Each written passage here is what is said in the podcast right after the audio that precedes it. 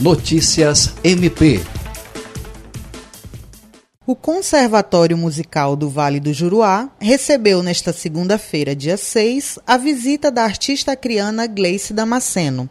Ela conheceu o projeto social Musicalizando Pessoas com Amor e Carinho, iniciativa do MP Acriano, executada em parceria com o Exército Brasileiro, Poder Judiciário e Educandário. O Musicalizando Pessoas com Amor e Carinho vem transformando há três anos a vida de cerca de 400 crianças e adolescentes em situação de vulnerabilidade social. O projeto introduz jovens entre 10 e 17 anos no mundo da música, com execução de um programa de educação musical que promove a formação, a construção da cidadania, o resgate de valores culturais, a descoberta de talentos e a profissionalização. Andréia Oliveira, para a Agência de Notícias do Ministério Público do Estado do Acre.